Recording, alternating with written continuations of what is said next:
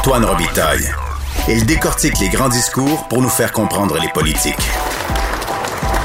Là-haut sur la colline. La monarchie, quel effet ça a concrètement chez nous? On se pose la question souvent. Ben, au Parlement actuellement, on débat du projet de loi 86 portant justement sur la dévolution de la couronne. Mon prochain invité va nous dire pourquoi, en quoi ça consiste. Il y a témoigné la semaine passée. C'est André Binette, constitutionnaliste et expert en droit autochtone. Bonjour. Bonjour. Bonjour. Donc, euh, pourquoi ce projet de loi 86? Rappelez-nous euh, rapidement, parce que vous êtes pour ce projet de loi-là qui, qui comme bouche un trou, si je comprends bien, euh, qui, qui, empêche une espèce de, de risque de, de, de, dissolution de l'Assemblée nationale, entre autres, si et lorsque la reine d'Angleterre actuelle, Élisabeth II, va mourir. Oui, oui, je suis, je suis favorable. Je pense que ce serait négligent de la part de l'Assemblée nationale de l'adopter. Euh, toutes, euh, toutes les autres provinces ont des lois semblables et, euh, et, le Parlement fédéral en a adopté une dès 1867, l'année de sa création. Donc, c'était une priorité pour lui. Alors, de, quoi il s'agit, c'est que euh, il y avait une, ancienne règle du droit britannique là, qui remonte au moins au 16e siècle, selon laquelle, lorsqu'un souverain meurt, un roi ou une reine, le Parlement est dissous, il faut des nouvelles élections automatiquement, et toutes les personnes qui ont prêté serment au roi ou à la reine y compris les juges et les fonctionnaires, doivent prêter serment à nouveau, sinon ils perdent leur charge, leur fonction. Donc euh, cette règle, cette règle-là, euh, euh, qui dans le fond date de, l'époque de l'idée que l'État est une émanation de la personne, du souverain, du roi ou de la reine, une idée qui, qui, est révolue bien sûr, mais la règle existe toujours, à moins qu'elle soit écartée par une loi. Au Québec, euh, il y avait une loi adoptée à l'époque de Duplessis dans ce sens-là, euh, mais malheureusement, une nouvelle loi sur l'Assemblée nationale a été adoptée en 82. Et on n'a pas repris euh, la disposition pertinente, ce qui fait qu'il faut, il faut légiférer à nouveau. Donc, c'est une bonne idée de le faire, comme vous l'expliquez dans votre mémoire, dans le mémoire que vous avez déposé la semaine passée, mais vous allez beaucoup plus loin et vous dites que ça pourrait être une occasion de, justement faire une réflexion plus générale sur la monarchie, puis la monarchie britannique qui, qui euh, et, le décès prochain d'Élisabeth II. Oui, euh, je pense que dans le fond, le projet de loi met la table pour un débat plus large, euh, c'est-à-dire est-ce que des ressources de l'État québécois, qu'elles soient législatives ou gouvernementales, doivent être consacrées à de, du vieux droit britannique? Euh, je pense que c'est le temps de se poser la question. Et puis, euh, on sait que le, long règne d'Élisabeth II achève, donc euh, je pense que c'est le temps de préparer un changement de régime vers une République du Québec, tout simplement. Mhm. Pourquoi? Pourquoi? Qu'est-ce que ça, ça change exactement être en République ou être en monarchie? Bon, d'abord, il y, a deux, deux raisons dans le fond. La première, c'est que c'est une tendance historique très nette. Euh, par exemple, dans, dans, tout le, dans toutes les Amériques, du pôle nord au pôle sud, il y a seulement quatre pays qui, conservent la monarchie à la tête de l'État. Euh, le Canada, la Jamaïque, les Bermudes et la Barbade. Alors, elles conservent toutes euh, la monarchie britannique. Euh, la Barbade a annoncé qu'elle abolirait la monarchie cette année. Donc, il va en rester trois. Et puis, la tendance est très claire dans, dans, le monde entier depuis un siècle. Donc, ça, c'est un pas. Il y a trois quarts des États du monde maintenant qui sont des républiques. Euh, alors que c'était l'inverse euh, il y a 100 ans. Euh, maintenant, plus fondamentalement encore, c'est que l'existence de la monarchie est en violation ou en contradiction totale avec le droit à l'égalité garanti par les chartes des droits, parce qu'aucun citoyen canadien ne peut devenir chef d'État de son propre pays. Et avec le mhm. principe de laïcité, avec le principe de laïcité, parce que euh, le chef de l'État est aussi chef d'une église, l'église anglicane en Angleterre.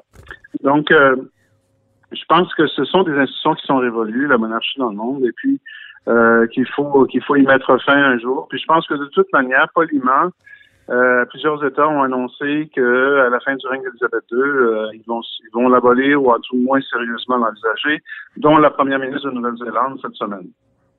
Ah oui, c'est cette semaine que ça s'est passé.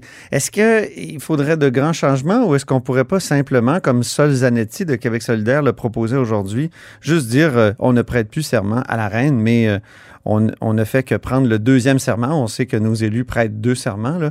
Ils prêtent un serment euh, au peuple du Québec. Bon, je pense que c'est un petit peu plus complexe que ça, mais on peut prendre des initiatives dans le régime actuel sans modifier la Constitution. Euh, une, une euh, modification que j'ai proposée, c'est d'abord qu'il faut être proactif. C'est un changement majeur, le changement constitutionnel le plus important depuis 82.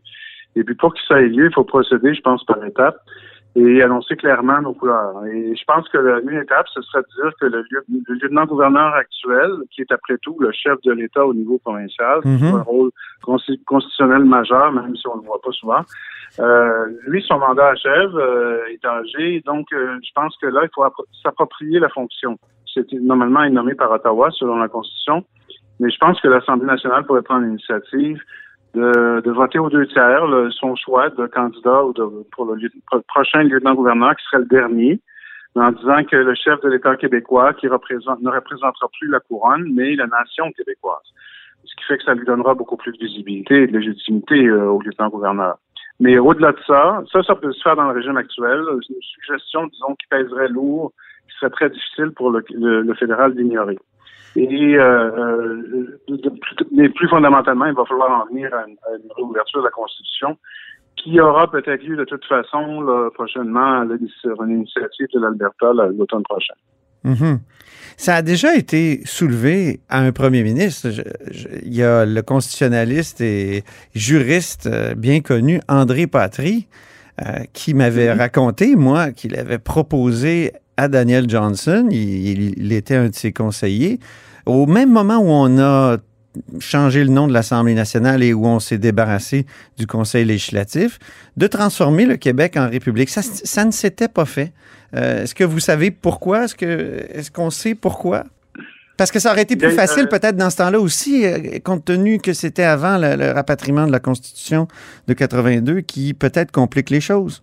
Oui, en fait, on était plus audacieux à l'Assemblée nationale dans les années 60 parce que même au Parti libéral, en 67, si je me trompe pas, ils étaient dans l'opposition, mais ils avaient, ils avaient un comité constitutionnel présidé par Paul Gérin-Lajoie qui proposait d'abolir la fonction de lieutenant-gouverneur et de transformer le Québec en République. Donc, même les libéraux proposaient ça à l'époque. Euh, donc, euh, on est revenu là-dessus. Euh, il y a deux raisons, je pense, que pour lesquelles le débat a été mis de côté. Le premier, c'était que la souveraineté emportait, si on veut, euh, l'abolition de la monarchie. Ça, allait de soi que si on devenait souverain, dans l'esprit des gens, qu'on ne garderait pas la monarchie. Euh, deuxièmement, euh, comme vous dites, le rapatriement de la Constitution a semblé rendre les choses plus difficiles. Cependant, moi, je suis, je suis pas de ceux qui sont résignés devant la formule d'amendement qui a été imposée au Québec en 82 et je crois qu'il y a moyen de la contourner ou du moins de la surmonter. Est-ce que ce serait une modification de la Constitution interne, un peu comme ce que le projet de loi 96 cherche à faire? Le projet de loi 96, c'est le projet de loi qui veut rénover la loi 101 là, et euh, qui propose à son, dans deux articles d'aller modifier, si on veut, le texte de la Constitution de 1867 en disant que le Québec forme une nation ou les Québécois et les Québécoises forment une nation, puis que leur langue officielle est le français unique. Euh, est-ce que c'est le même genre de, modification que vous proposez?